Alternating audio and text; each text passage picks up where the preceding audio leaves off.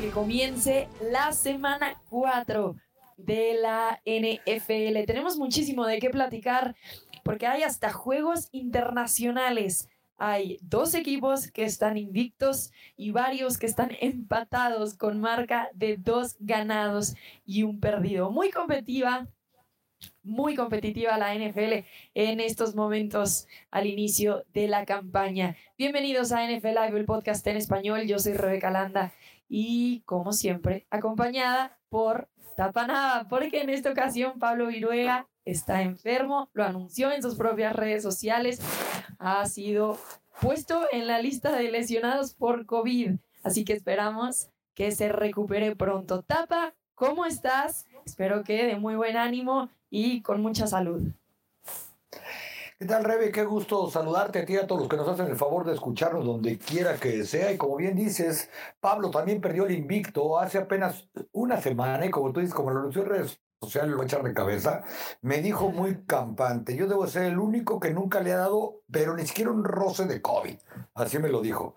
Eh, cuando le dije que a mí ya me había dado un par de veces, y bueno, está en la lista de lastimados, esperemos que se recupere. Me dijo que tenía mucha tos, por eso no podía estar con nosotros el día de hoy. Y contento porque pues ya llegamos a la semana 4, prácticamente la cuarta parte de la campaña después de que se realice esta, esta jornada. Y juegos bien, bien, bien interesantes. Como tú dices, solamente dos invictos. Esta liga sigue demostrando que es en la de mayor paridad que hay en el planeta Tierra y sus alrededores. A mí me pasa cada semana que digo, le atiné yo creo a todos mis picks. Ahora sí, súper estudié, como siempre, pero ahora sí me arriesgué. y de repente veo mi récord y digo, Dios, ¿qué le está pasando a la NFL? Es una verdadera locura, creo que todavía muchos no sabemos ni qué creer, pero bueno, aquí seguimos amándola por eso que dice Tapa. Lo mencionabas, hay dos equipos que están con marca 3 y 0 por un lado, las Águilas de Filadelfia en el este de la Nacional, por el otro, los Delfines de Miami en el este de la Americana. ¿A quién le creemos más tapa? ¿Estos equipos que tienen marca de 3 y 0 son de verdad? ¿Y con cuál te quedas más? Eh, todavía no me atrevería a decir si son de verdad o no, pero, pero le creo más por la victoria que acaban de tener no fue poca cosa. Es más, yo soy uno de los principales escépticos de los Miami Dolphins, pero después de ganarle 21-19, como quiera que sea, al equipo que estaba arrasando en los primeros dos juegos, al equipo que desde que fue eliminado, no digo cuando acabó el Super Bowl, cuando fue eliminado en la ronda divisional por Kansas City, en aquel tiroteo de tiempo extra, que si Josh Allen estaba viendo por la pantalla cómo le ganaban, etcétera, etcétera, ya era marcado favorito para ganar el Super Bowl, no solo para y luego llega y da un par de golpes de autoridad. Viene Miami con mucha defensa, una defensa a la que quizá le creíamos poco porque le había ganado Nueva Inglaterra, que pues ya estamos viendo que es un equipo que trae poco nada a la ofensiva y le había ganado a Baltimore, pero Baltimore le, le estaba ganando en la primera mitad con prácticamente 30 puntos en tres cuartos después y vienen y dejan en 19 puntos a la ofensiva de Allen, si hubo intercambios, no, lo que sea. Esa es la defensa que tuvo enfrente el equipo de Buffalo. Estos son los Dolphins y un equipo de los Dolphins que mal que bien han anotado 20, 42 y 21. Un equipo de los Dolphins del que nos reíamos cuando eh, Tua Tagovailoa fue nombrado el coreback más preciso de la liga por su recién compañero entonces Tyree Hill, pero un equipo que está cargado de talento a la ofensiva y debe de ser por supuesto, al equipo del que tenemos que comenzar a vernos, porque ya tiene dos victorias en la división, lo tiene, reitero, contra el equipo que es prácticamente el favorito unánime para, para ser campeón. Y no voy a menospreciar jamás un 3 a 0 en la NFL, porque es prácticamente imposible. Pero si pensamos en los Philadelphia Eagles, le han ganado Detroit, Minnesota y Washington. Ahí se las dejo rebotando en el área. Bueno, a mí me parece que, a ver, evidentemente estos equipos son buenos, creo que a cada uno puesto sus argumentos sobre la mesa, pero creo que en el fútbol americano, donde la posición más importante es la de coreback, me voy a quedar con las Águilas de Filadelfia por lo bien que está jugando Jalen Hurts. Está completando más del 65% de sus pases, tiene 916 yardas por pase en tres semanas y son casi 10 yardas por intento cada vez que lanza el balón. Este equipo se volvió de otra dimensión cuando llega AJ Brown, ya tienen a Devonta Smith. Entonces pensar en esta ofensiva a mí me da mucho más confianza que la de Miami. Ahora, estoy de acuerdo que Miami tiene una gran defensiva, lo hicieron ante los Buffalo Bills, pero también creo que hubo otros factores ahí que afectaron el desempeño de los Bills, que es, por ejemplo, el calor. Yo nunca había visto a tantos jugadores con tal agotamiento por calor. Stephon Diggs estaba pidiendo cambio, le estaban estirando la pierna. Nunca había visto tampoco este tipo de, de errores de Josh Allen, tal vez desde su temporada de novato y ni siquiera tal vez cuando estás lanzando un pase que acaba en el piso, cuando también hubo momentos de desconcentración, no se salieron a tiempo del terreno de juego para poder picar el balón, intentar el gol de campo. Entonces, para mí hubo muchos otros factores que afectaron esta derrota de los Bills. Que hay que darle el reconocimiento a Miami por lo que hizo, sin duda alguna. Pero voy a creerle a estos Miami Dolphins una vez que le ganen a los Bills en Buffalo. Yo sigo viendo a los Bills como favoritos, aunque no tengan esta marca perfecta. Y creo que las Águilas de Filadelfia tienen a un mejor coreback, que es Jalen Hurts, que ha sabido también mover sus piezas. Porque si vemos los números que tuvieron los de Miami, por ejemplo, solo consiguieron 33 yardas por recepción con Tyreek Hill. Y entonces te das cuenta que no fue necesariamente la victoria por una ofensiva explosiva, sino que porque en muchos sentidos los Bills fueron detenidos y no tuvieron un gran día, además de la cantidad de lesiones que estaban enfrentando.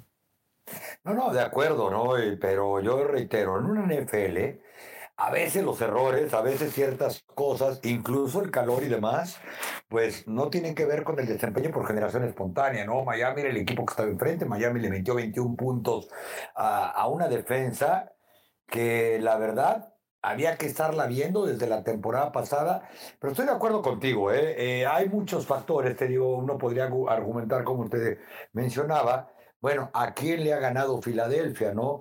Sinceramente, veo muy poco probable que a los tres equipos, bueno, dos de los tres equipos que le ha ganado Filadelfia, me refiero a Detroit y Washington, los vayamos a ver en la postemporada. Ahora, yo no creo que ninguno de los dos vaya, vaya ni siquiera a llegar a juego de campeonato de conferencia. Yo, de los dos invictos, el que creo que puede competir mejor es a Miami, porque eh, yo creo que hay mejores equipos en la NFL en este momento que ambos, aunque no estén invictos. Eh, eh, estamos hablando de la semana 4, Rebe, tú lo sabes bien, pero si uno voltea a ver, por ejemplo, el resbalón que tuvo Kansas City o lo que está pasando en, en la división norte, donde Minnesota y Green Bay se van a dar hasta con los dientes, a ambos equipos, por ejemplo, los veo mejor. O yo podría decir que quizá arriba de, de Miami y arriba de los Eagles vería mejor a Los Angeles Rams que perdieron con Buffalo.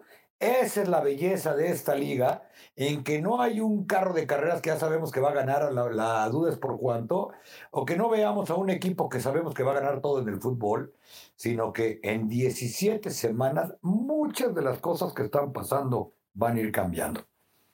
Sí, y es verdad que los Dolphins me parece que tienen un poquito más de reto y dificultad en su calendario. Ya enfrentaron a los Patriotas, que a ver, más allá de Mac Jones ahorita, y lo que sea, a ver, Bill Belichick está ahí. Después los Ravens, que tuvieron este regreso espectacular ante un equipo que también parte como uno de los favoritos a llegar a postemporada, que tienen a un jugador que posiblemente termine siendo el MVP de la liga. Y después te vas a los Bills, que también tienen al posible MVP de la liga, que es un equipo que parte como favorito de la americana para llegar hasta el Super Bowl.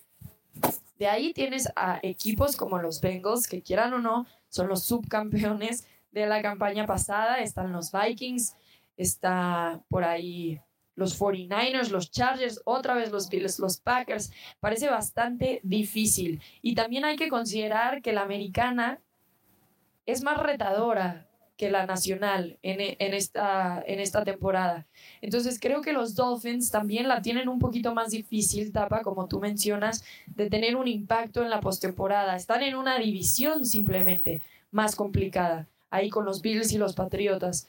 Eh, y por el otro lado, las Águilas de Filadelfia están en el este de la nacional, que bien sabemos está Washington, están los Giants, que consiguieron ya su primera derrota, y están los Cowboys, que ganaron la semana pasada, pero que siguen sin un Dak Prescott, siguen teniendo algunos tipos de problemas. Ellos, por ejemplo, se van a enfrentar a eh, justamente los Cowboys, los Texans, Washington otra vez, los Colts, que creo que no sabemos bien quiénes son todavía, los Giants. Creo que el reto más grande para ellos probablemente sean los Saints, eh, por lo que estoy viendo en su calendario. Así que también creo que las Águilas de Filadelfia van a ser engañosas, van a tener muy buen récord al final de la temporada, pero tendrá que ver también con quiénes han sido sus rivales a lo largo de esta campaña.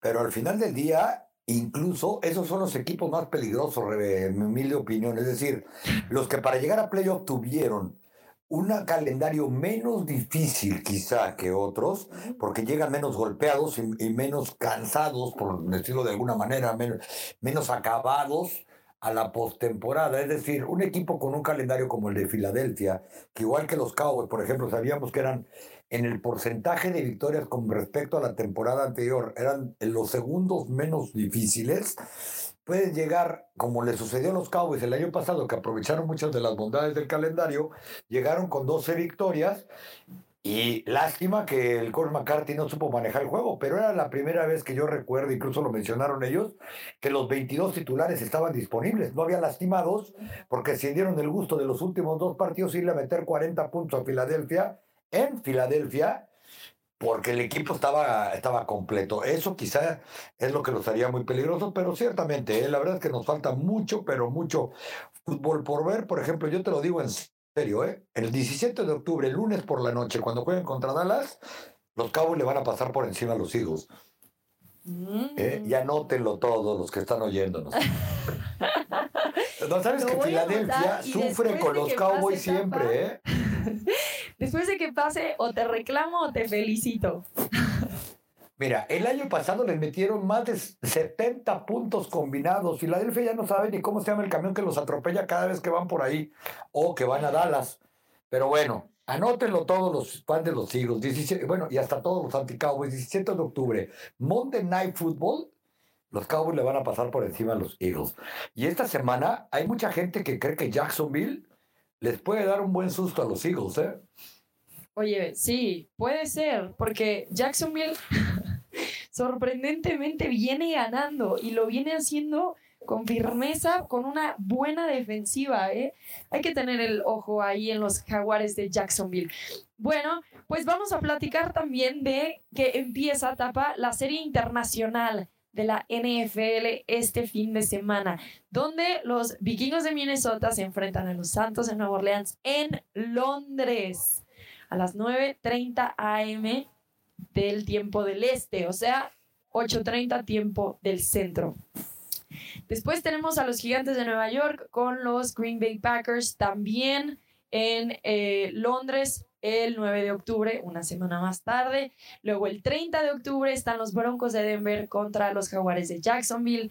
Los Seattle Seahawks viajan con Tampa Bay a Alemania para el primer partido en Alemania, también 9 a.m. tiempo del este, y los 49 de San Francisco. Y los Cardenales de Arizona viajan al Estadio Azteca en Monday Night Football el 21 de noviembre.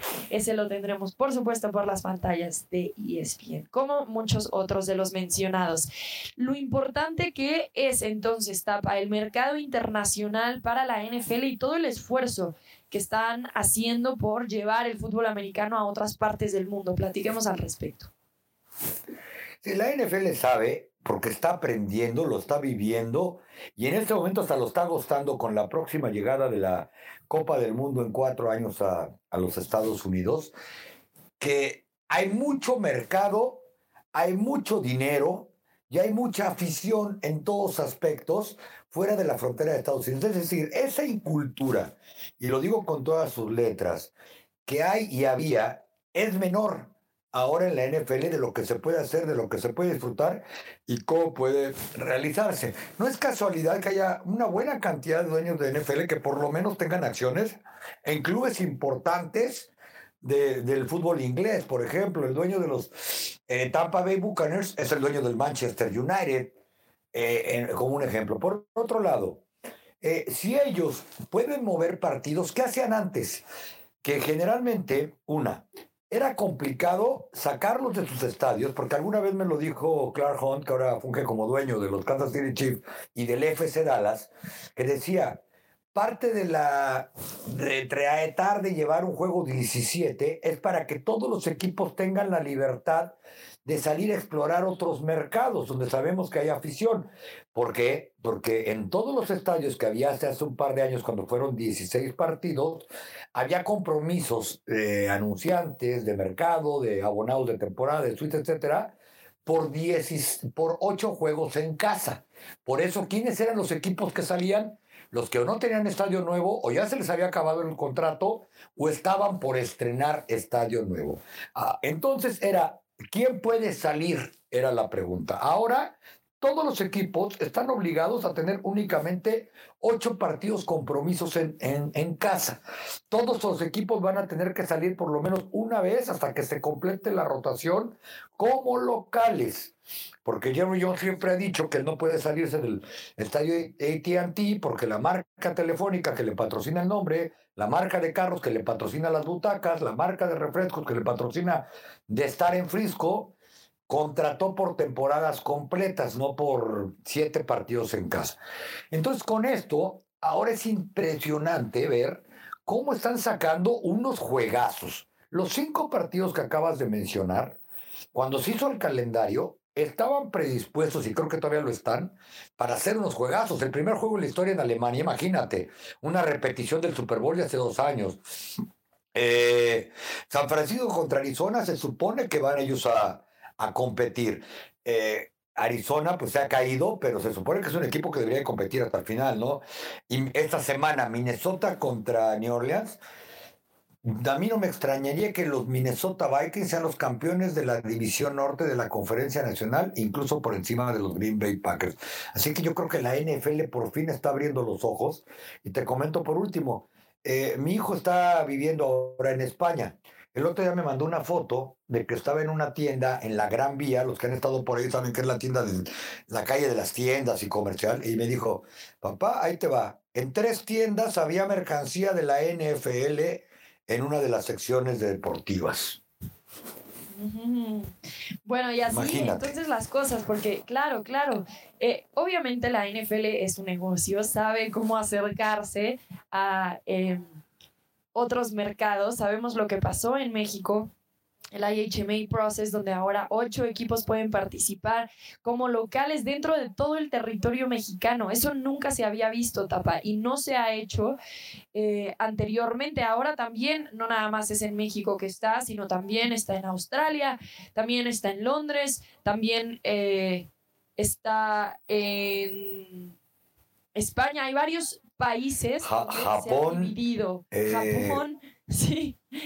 Y entonces eh, la eh. NFL, más que antes, está haciendo un esfuerzo muy grande por llegar a otros mercados, acercarse a esos aficionados que generalmente tienen lejos, que posiblemente para muchos sea prácticamente imposible ir a Estados Unidos a ver un partido de la NFL por temas de visa, por temas económicos, por muchas otras cuestiones. Y ahora existe esta posibilidad de que la NFL viene a ti.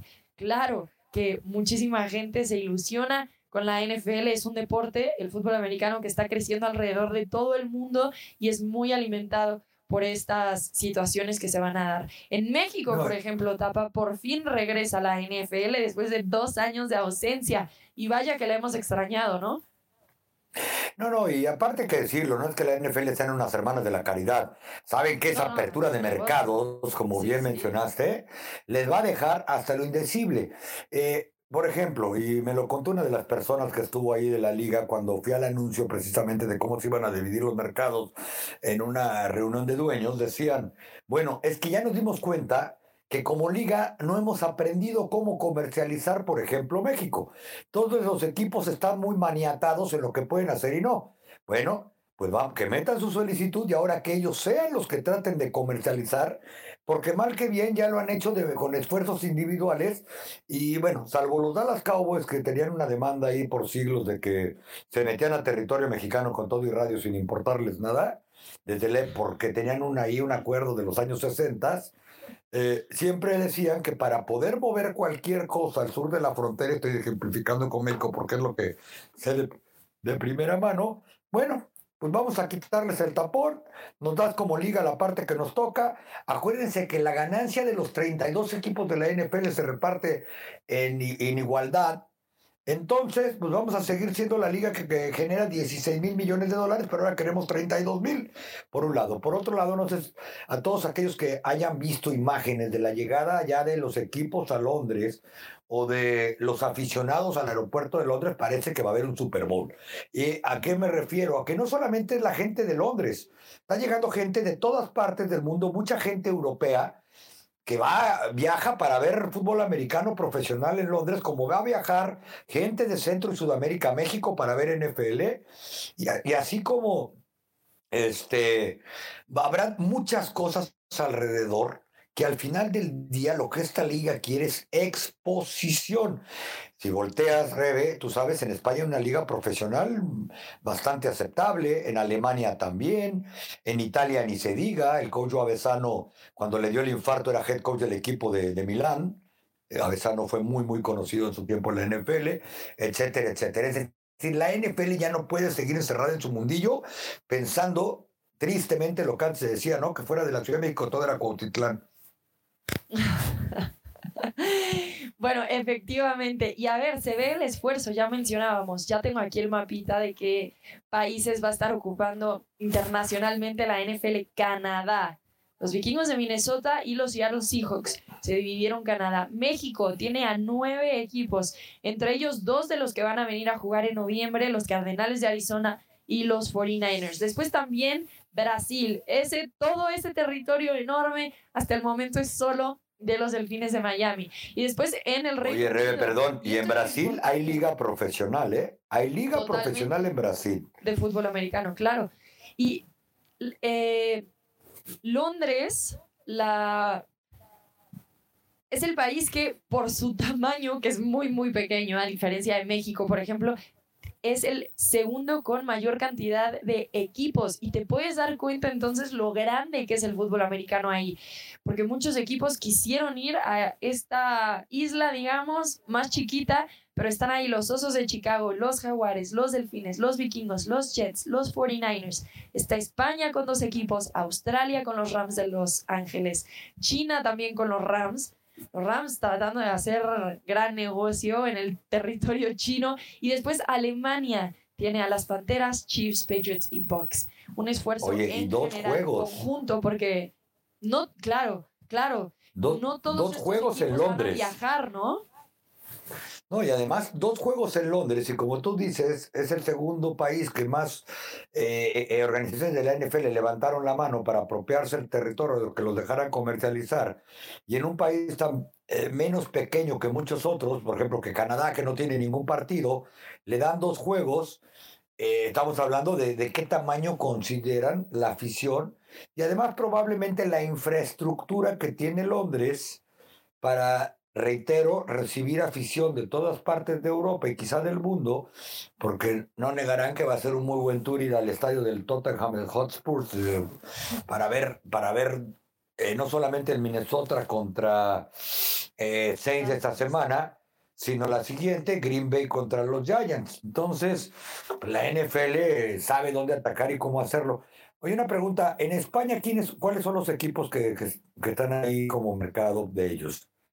Ay, a ver, acabo de cerrar mi mapita. Porque la foto que me mandó España tiene a los osos y a los dolphins. Ajá.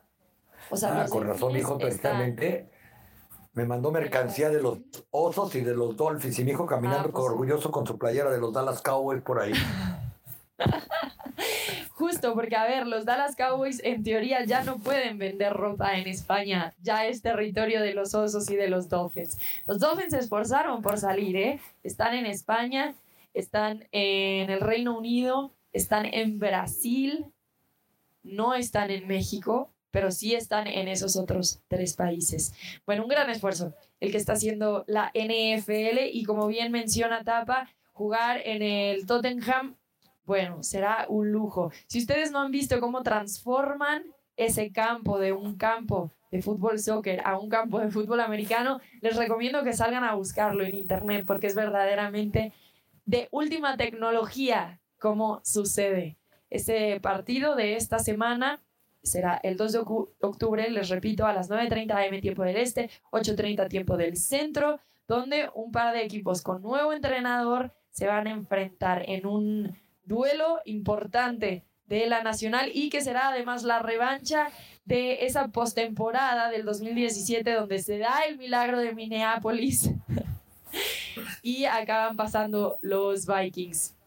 Así que bueno, algunos demonios ahí hay que quitarse de encima para los Saints. Bueno, platiquemos entonces, ya que estamos hablando de los partidos de esta semana. ¿Qué partidos son los imperdibles, Tapa? ¿Qué partidos no podemos dejar de ver en esta semana 4 que ha sido tan competitiva hasta el momento la NFL? Hay varios, ¿eh? esa es la magia de la NFL. Tú hace rato mencionabas Dolphins Bengals por muchas razones. Un 3-0 contra el campeón de la conferencia americana que es Bengals, pues que no empezó muy bien, iba 0-2, ya ganó su primer partido.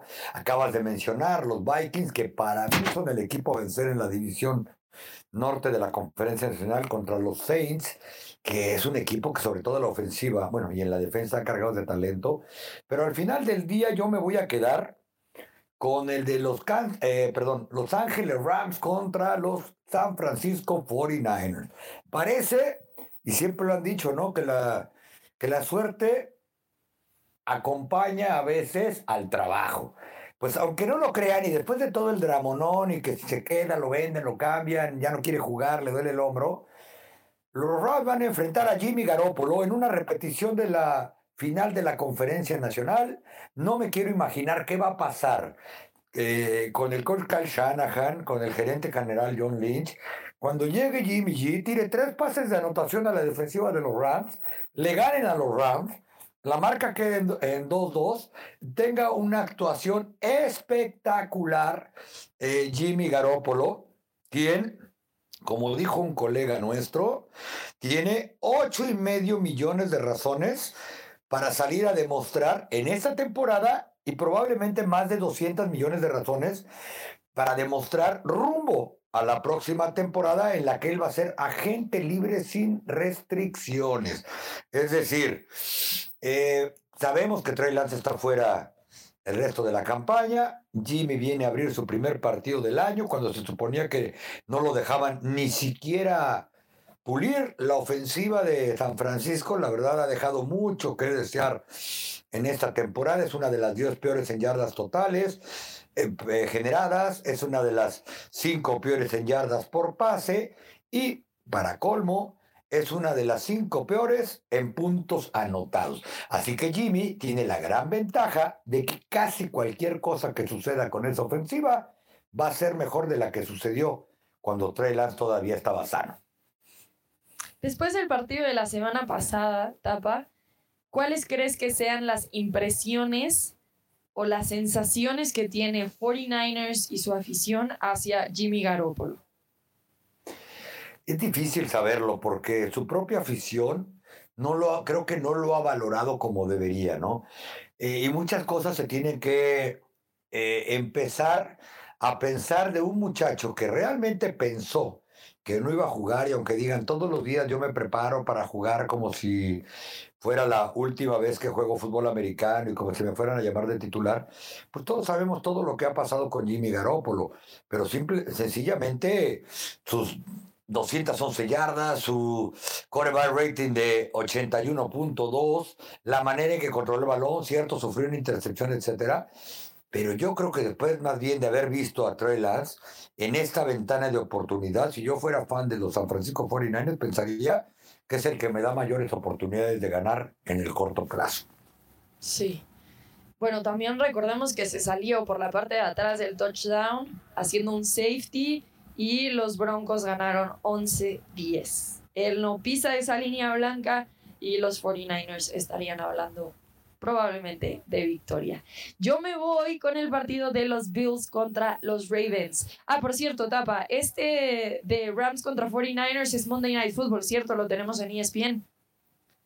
Sí, es partido de lunes por la noche, reitero, no es casualidad y pues parece que también a veces las cosas se dan tal cual, es la repetición del juego de campeonato de la Conferencia Nacional y que no se nos olvide, a pesar del superfavoritismo que había por los Rams, los 49ers estuvieron cerca. Este va a ser un partidazo.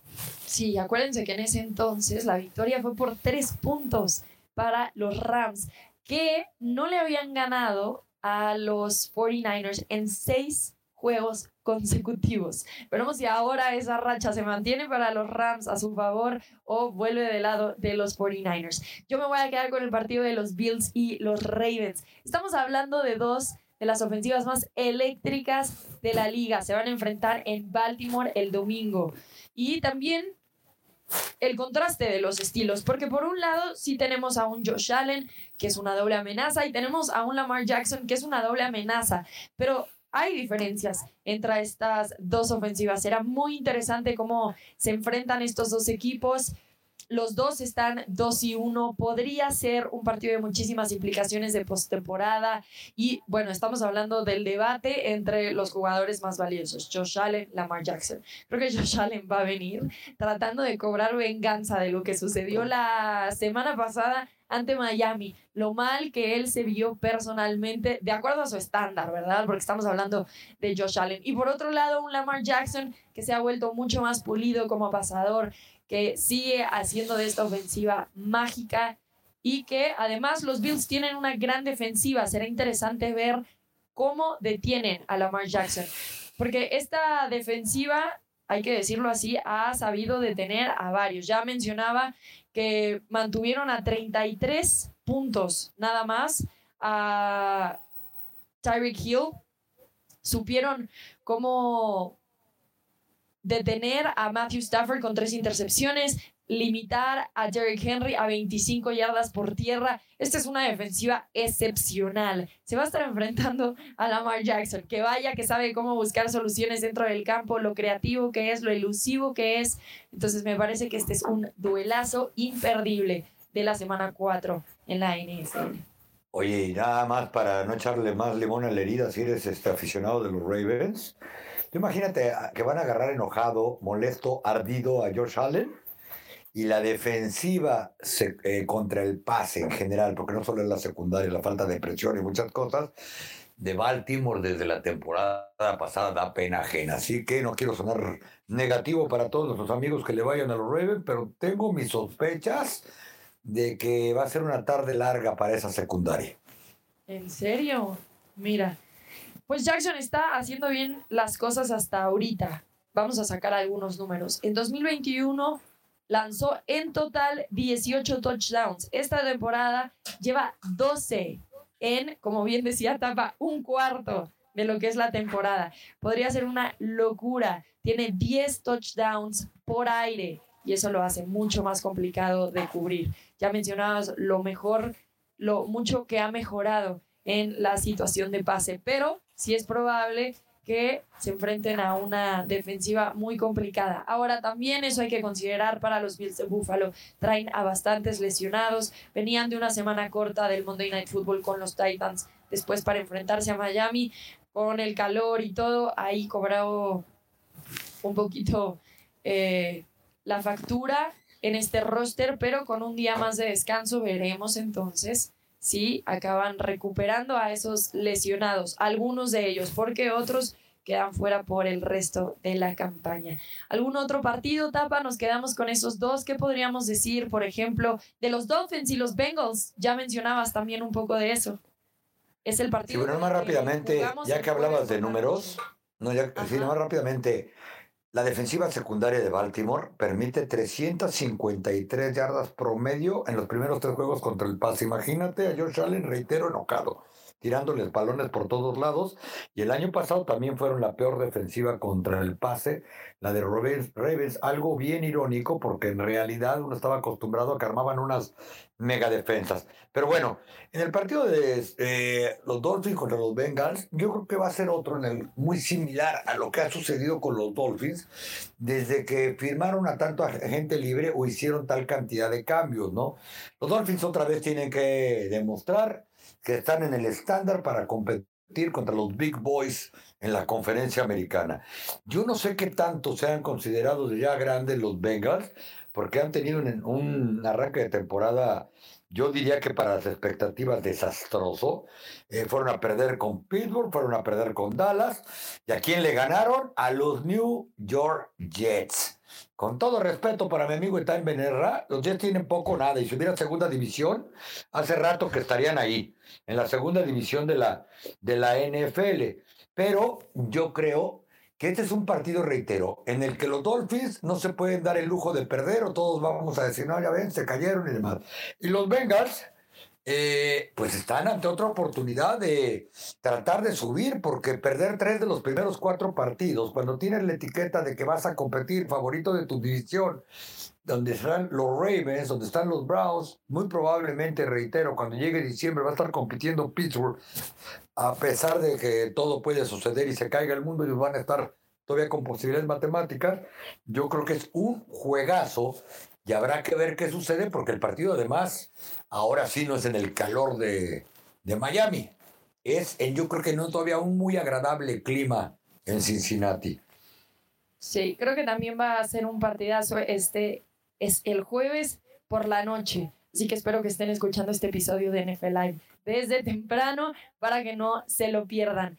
Bueno, Tapa, pues hemos llegado prácticamente al final de nuestro programa, pero seguramente hay muy buenas noticias que compartir de estas notitas cortas que hacemos al final de cada episodio. Y quiero empezar, si me permites, Tapa, hablar de lo que se mencionó esta semana sobre el Pro Bowl y cómo va a cambiar la dinámica. Porque es para mí interesante hablar de este tema, porque ahora la NFL ha decidido que van a hacer competencias a lo largo de toda la semana, como generalmente lo vemos, como de habilidades. Y al final de la semana, en lugar de un partido equipado donde prácticamente no se tocan y parece que están jugando bandera, ahora sí oficialmente van a jugar flag football bandera. Entonces veremos a las estrellas de la NFL, de la nacional, de la americana, jugando en contra en lo que es flag football, un deporte que está creciendo muchísimo, que tiene todas las posibilidades de llegar a ser un deporte olímpico y que la NFL evidentemente se está subiendo a ese barco tratando de impulsar, de apoyar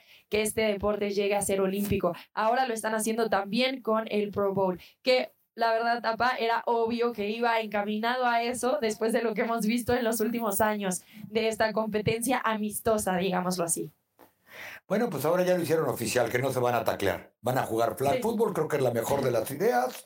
Eh, ni, siquiera se van a tener que poner el casco, pero la verdad es que creo que hacen bien. Y aprendieron, se dieron cuenta que en realidad lo que más había llamado la atención en los últimos años era ver, por ejemplo, que un linebacker como Micah Parsons resulta que era el, el jugador más rápido de todo el Pro Bowl, por arriba de corredores, receptores, esquineros y demás. Y bueno, pues esto es una semana movida. Ya decíamos hace rato que Minnesota viajó, bueno, los Vikings viajaron a, a Londres para enfrentar a los Saints. Bueno, pues la liga va a aprovechar para muy probablemente, van a tomar la decisión antes de, que termine la, la, jornada del viernes. Si el partido entre los Chiefs y los Bucks se tiene que ir al estadio de los Vikings, porque pues saben que hay un huracán muy, muy fuerte, eh, ya rozando la Florida eh, se está cerrando todo. Eh, los box incluso probablemente van a terminar la semana y no sé si ya lo hicieron este jueves entrenando en, en Miami porque se está poniendo peligrosa la situación. Bueno, pues esperemos que a la gente que nos escucha, a la gente que vive por allá, porque el fútbol americano al final es lo de menos, no les vaya a afectar. Pero si esto sigue como va, los Bucks van a recibir a los Chiefs en Minneapolis. Otra notita rápida es que para peor caso de los Ángeles Chargers, Joey Bosa y Rashawn Slater fueron incluidos en la lista de lastimados. El primero por eh, desgarre de ingle, el segundo por desgarre de bíceps. La verdad, no es una buena noticia con dos de sus mejores jugadores pro bowlers. Y la buena noticia para Itán Benerre, sus cinco más aficionados que deben de tener todos amigos de Itán al sur de la frontera, los New York Jets.